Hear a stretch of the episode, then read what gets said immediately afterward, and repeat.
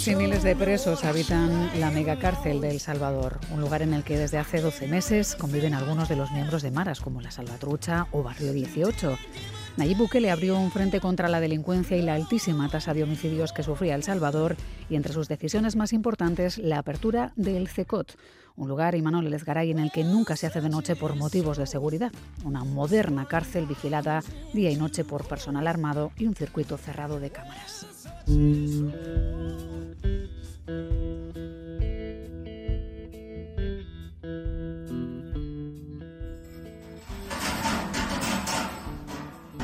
Cuando las puertas del centro de confinamiento del terrorismo, el CECOT, se abren, uno se encuentra con una auténtica fortaleza. Es la joya del plan contra las pandillas en vigor desde la llegada del presidente Nayib Bukele, un gigantesco polígono a 23 millas de San Salvador en Tecoluma.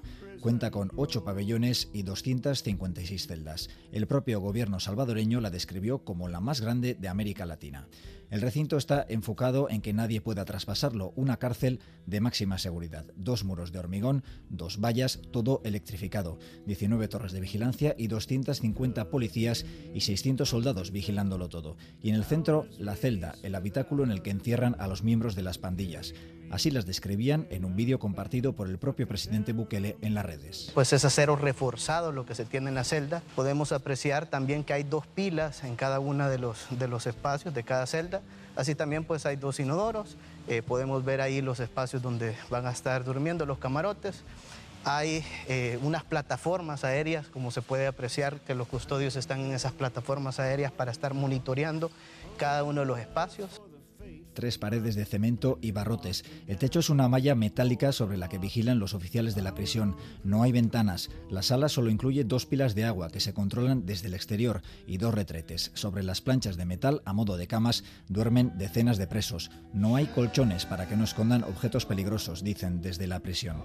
Es aquí donde los presos literalmente pasan todo el tiempo. Allí se asean y comen. Lo hacen con las manos para que no utilicen los cubiertos como arma. No salen, no hay visitas, no hay patios ni áreas de recreación. Solo abandonan la celda para ir a algún requerimiento judicial, siempre dentro de la cárcel. El reo al final únicamente va a salir eh, de la celda para ir o a la sala de audiencias para recibir las penas o a, la, o, a, las celdas de aislamiento para recibir los castigos. Sí, no va a salir a las audiencias. No va a salir a audiencia. A a los jueces. Correcto. A, poder organizarse. Claro, a, ocupar la salida para organizarse con la estructura, a llevar huilas. Así es, señor presidente. La otra opción de salir es para ir a un lugar peor, la sala de aislamiento, una sala estanca en la que solo hay una plancha de hormigón, una pila de agua y un retrete. La única entrada de luz es un diminuto agujero en el techo. Puede garantizarse que dentro no va a tener ningún desplazamiento. A él, para hacer sus necesidades básicas, va a tener su baño adentro. También para asearse, ahí tiene su pila, con su agua y todo. Pero lo único que lo va a acompañar es esta plancha de cemento en la cual va a tener que reposar a diario. Son muchas las asociaciones de derechos humanos que han cuestionado la situación de los presos en el CECOT. El gobierno salvadoreño asegura que cumple todos los estándares de actuación que operan en América Latina, pero lo cierto es que los únicos datos de la prisión que se conocen son los del propio gobierno. Lo que parece que está fuera de duda es que esta situación de excepción se alargará al menos durante el mandato del presidente, elegido por un respaldo de más del 85% de la población.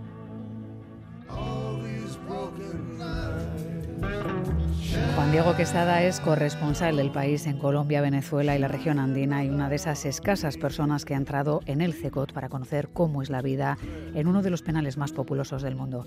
Juan Diego, ¿qué tal? ¿Cómo estás? Hola, muy bien, ¿tú? Pues encantada de charlar contigo y de poder conocer un poco cómo son esas sensaciones eh, que se siente al cruzar esa primera puerta del que es uno de los mayores penales del mundo. Pues mira, eh, entrar tiene su dificultad. Yo lo hice con el director del penal y yo calculo que tardamos como una media hora porque había cuatro checkpoints donde te registraban, donde pasabas por un arco de seguridad, donde volvían a, cachearte y donde te, preguntaban cosas que apuntaban como si tenías tatuajes.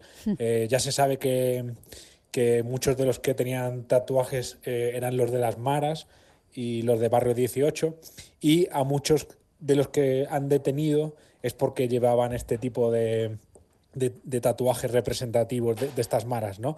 Pero aquí también por cualquier tatuaje apuntaban de, qué forma era y de cuál era el tamaño y dónde lo, llevabas. Después de pasar esos, esos filtros, llegabas al módulo en el, que, en el que están todos estos presos y cuando abren un portón de hierro enorme, puedes ver como 40 o 50 policías y lo que más te sorprende al acceder es un silencio absoluto. Eh, no se escucha nada y es una sensación extraña porque en el módulo en el que yo entré habría como 400 presos y era impresionante, no, no hablaban, no te miraban, eh, todo eh, tenía un, una seguridad increíble y están sometidos a muchísimos controles, estructuras y, protocolos, ¿no? Que son eh, estrechísimos. de hecho, claro, no pueden hablar sin permiso. Eh, entonces. no pueden hablar sin permiso eh, con una visita, ni siquiera entre ellos tampoco. Entre, entre, ellos tampoco, tienen que, tienen que autorizarlo uno, uno de los guardas. entonces entramos ahí y ves, ves eh, chicos, sobre todo entre 20 y 30 años, con tatuajes por todo el cuerpo, en la cara, en la cabeza, todos rapados porque les cortan el pelo cada cinco días y bueno, todos afeitados también y en estos eh, en estas vestimentas blancas. Hmm. Y, y, cada vez que salen, porque sacaron a varios presos para que nosotros conociésemos sus antecedentes, no nos dejaron hablar con ellos, ni ellos se podían dirigir a nosotros, pero sacaron a cuatro o cinco que habían cometido muchos homicidios, algunos diez o, doce, y que estaban condenados a penas de, de 500 años para que eh, viésemos sus antecedentes y nos mostraran sus tatuajes. Y siempre que salen van con grilletes en las manos y grilletes en los pies digamos que, haya silencio y, que se respire esa quietud extraña en un lugar en el que habitan unas 40.000 almas, tiene que ser sumamente extraño.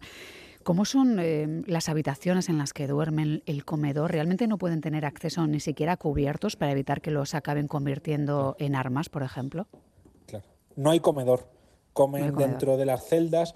Los, las celdas son habitáculos eh, de hierro que, es como un cubo y está todo visible, a diferencia de otras prisiones que tienen un techo ¿no? o tienen paredes, estas no tienen paredes, es un cubo que se ve desde los cuatro puntos.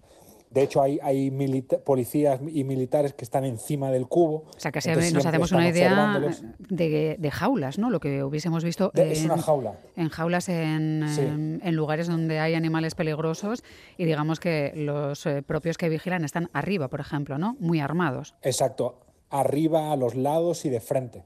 O sea, no hay nada que puedan hacer sin que no sea visto. Mm. Eh, como, como habéis dicho en la introducción, duermen en planchas metálicas, que son unas literas que llegan hasta el techo, no tienen colchones, porque es verdad que muchos de los motines que ocurren en América Latina, que es algo muy común, en México, en, Ecuador, en Venezuela también, los presos usan los colchones eh, para parapetarse dentro de, los, de las celdas y para prender fuego, Y, y, empezar así un motín. Entonces, ellos han quitado completamente esa posibilidad y duermen sobre este, este, esta plancha metálica y como tú bien dices también, eh, comen con las manos, les dan arroz, pasta y un huevo duro por la mañana y un huevo duro por la noche. Y esa es toda la, comida que comen un día tras otro, en la celda, dentro. Claro, viven con una suerte de bucle donde no se sabe muy bien eh, cuándo es de día y cuándo es de noche porque la luz está dada, no hay estructuras para saber manejarse, ¿no? Entiendo que se han convertido en una masa que, que bueno, pues se quiere controlar. Entiendo que la política del presidente Bukele de lucha radical contra la delincuencia y las pandillas, ¿no? lo que nosotros aquí llamaríamos pues maras o, algo así, ha llevado a miles de detenciones y a imponer unos controles férreos también en el seno de prisiones como esta. Claro, también se ha denunciado, eh, Juan Diego, que pues mucha gente ha sido detenida y no tenía que ver con, eh, con ninguna de estas maras, ¿no? Lo mencionabas antes, tener tatuajes ya implica que sea posible que acabes en un lugar así. Claro, Em, eso está documentado por la prensa y por organizaciones de derechos humanos, que hay un porcentaje, que ahora mismo no me atrevo a decirte cuál es, de em, inocentes en prisión. Eh, y, y, una vez que han entrado en este régimen de excepción que impuso Bukele hace dos años, es imposible salir de las cárceles. Apenas hay casos conocidos. Y mira, te pongo el ejemplo de, de un abogado que conocí que tenía a un cliente en prisión. El juez le, autoriza, le autorizó la, la, liberación porque ya había cumplido su condena. Uh -huh. El señor se presenta eh, en la puerta de prisión, le reciben el documento y le dicen, sí, vuelva mañana. Y nunca liberan y nunca a, su, a su defendido. Eso está pasando continuamente. Las familias no tienen contacto con los presos. Los abogados no tienen contacto con los presos. Los presos se, se conectan a, a, sus, a, sus, sesiones de juicio desde, desde, las prisiones. De hecho, esta prisión, el CECOT, tiene, un, tiene una habitación que tiene una televisión con internet y ahí es donde, donde asisten a sus audiencias, pero no cuenta con, con defensa porque no han tenido contacto con su abogado. Y los, y los, juicios básicamente es una pantomima en el que vas a ser condenado sí o sí, porque no, no, hay, no hay acceso a testigos, no hay acceso a defensa, o sea, no se sigue el debido proceso. O sea, que es una política de excepción total y absoluta, donde una vez que entras en prisión es muy poco probable que abandones eh, esa situación o que puedas llegar a salir de, de ese bucle. Claro, se nos... claro y eso hecho de, de San Salvador, un, bueno, de todo El Salvador, un sitio inmensamente seguro. Claro. A los niveles, yo creo que más que España. Claro, porque, porque sí que es verdad que la tasa de homicidios era muy alta, ¿no? De las más altas del mundo. Tenían 130 homicidios por cada 100.000 habitantes. Eso es una cifra enorme y ahora eh, creo que está en dos homicidios por cada 100.000 habitantes. Tiene números casi como Canadá. Hmm. Eso, eso, ese éxito de Bukele es, es absoluto. No, no hay ninguna... No hay ninguna no hay, no hay duda sobre eso, pero tampoco hay forma no hay de contestar, porque, claro, vemos claro, que la situación que, es, es complicada. Que ahí por, claro, porque eh, ha desactivado por completo las pandillas y las maras, algo que parece una utopía en, en Centroamérica, acabar de repente con la violencia. Él lo ha conseguido en, en dos años. A mí eh, también ha habido una especie de de negociación con las pandillas, muchos líderes pandilleros han salido del país, como se ha documentado, ¿no? Hace poco detuvieron a uno en México que estaba intentando pasar a Estados Unidos, que estaba en una cárcel de Bukele y de repente la siguiente vez en la que se le conoce dónde está es México, o sea, alguien lo liberó claro. y, el, y, y, ese líder pandillero llegó hasta allí. Pero fuera de esas negociaciones, directamente ha acabado con todas las pandillas, no hay ni rastro de ellas están desarticuladas completamente y esto le ha dado una popularidad al presidente Bukele Tremenda, inmensa. Claro. No hay riesgo de claro. que estando en prisión, probablemente gran parte de ellos en, en, el CECOT, miembros de Mara Salvatrucha o de Barrio 18, incluso los líderes, y que estén todos juntos, acaben por reactivarse con el tiempo dentro de esta megacárcel? No, porque es que no van a volver a ver la luz del sol.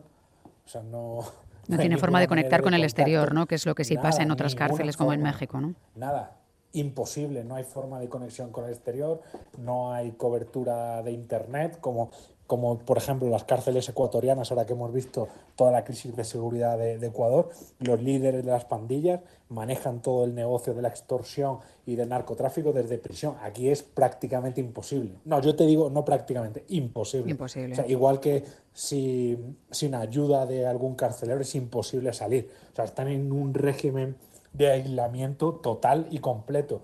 De hecho, como tú bien has dicho, no se ve la luz del sol, las luces están encendidas 24 horas del día y solo entra un poquito de aire por un conducto que está como a 4 a cuatro metros del suelo de la celda, eh, sobre el, al que es imposible acceder porque las paredes son lisas completamente, o sea, no hay manera de trepar no hay manera. Eh, hasta ahí. Y no, no hay, yo lo veo imposible que se reactiven las pandillas. Quién sabe, o sea, en, en el futuro, no sé, no sé qué va a pasar con el San, Salvador. Eh, ahora mismo es, estamos todos muy pendientes de qué va a hacer Bukele en los próximos cinco años. ¿no? Mm. sé si hay espacio para la esperanza, Juan Diego, porque en tu reportaje hablabas, por ejemplo, de Biblias en las celdas, pero no sé si hay algo que se pueda asemejar a una capilla, a un sacerdote en prisión, a una conexión con algo que les dé esperanza, porque es, compleja la situación en la que están también, aunque muchos de ellos, como decías, eh, tengan a sus espaldas crímenes eh, tremendos y una larga lista de, pues, de delitos cometidos. No, no hay, no hay nada. ninguna política de reinserción. Eh, esto lo hablé varias veces con el director de la prisión y él simplemente decía, estos son psicópatas que, que, deben estar aquí de por vida, nunca más van a ver la luz del sol, se acabó la vida para ellos, es mejor que estén aquí, eh, son terroristas que no merecen vivir con el resto de la sociedad. O sea, no existe lo que en España consideramos la reinserción, ¿no? Eh, no hay visitas de psicólogos, también yo creo en el reportaje que has leído digo que no hay sacerdotes, no hay nada, solo hacen mm, calistenia, que es una gimnasia que se hace con el peso de tu propio cuerpo, eso lo hacen durante media hora. Y, y sí, es, la verdad es que ellos están más o menos en forma, ¿no? Es la única, es la única media hora al día que salen de la celda, el resto del día lo pasan en estas, estas celdas que caben como 40 presos por, por, por celda, ¿no? ¿Cuánto de necesario y cuánto de megalomanía hay en este proyecto de cárcel y cuánto de historias de violencia y de tristeza te, te quedó en, en, los ojos que fuiste viendo al salir? Porque entiendo que fue una experiencia dura. Sí, sí, fue una experiencia dura. De hecho, también sientes que tú les estás violando su intimidad. Es, no sé, Hmm. A ver si esta, esta, esta imagen es excesiva, como si estuvieses en un zoo, o sea, sí, estar viendo viéndolos en sus jaulas, claro, y ellos mirándote, y es una sensación muy extraña, y todo, todo en silencio, estás viendo los retretes a los que ellos van al baño, van a dos retretes que no están tapados, están a la, a, a la vista, o sea, haciendo sus necesidades también son vistos completamente.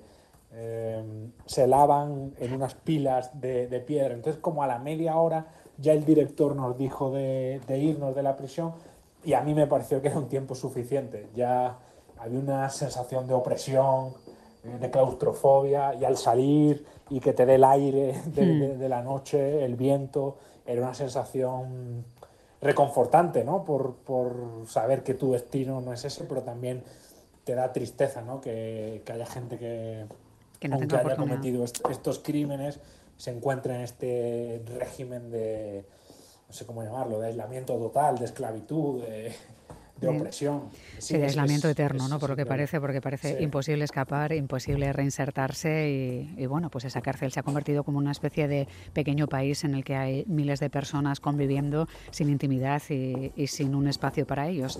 Lo ha visitado Juan Diego. Por la, sí. por la megalomanía de, de Bukele, ¿no? Solo quería decir algo sobre eso.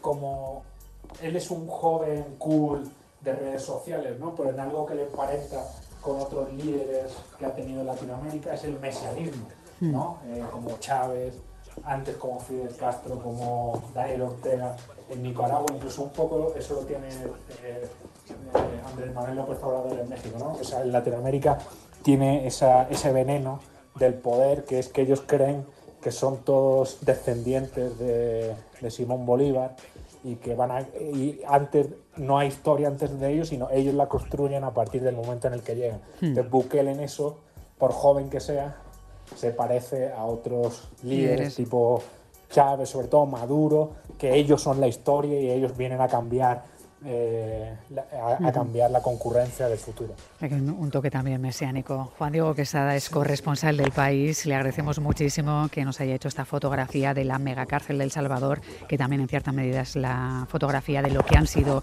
las calles de El Salvador durante muchísimo tiempo. Juan Diego, un abrazo muy fuerte y muchísimas gracias. nada gracias a ti Hasta Chao. la próxima.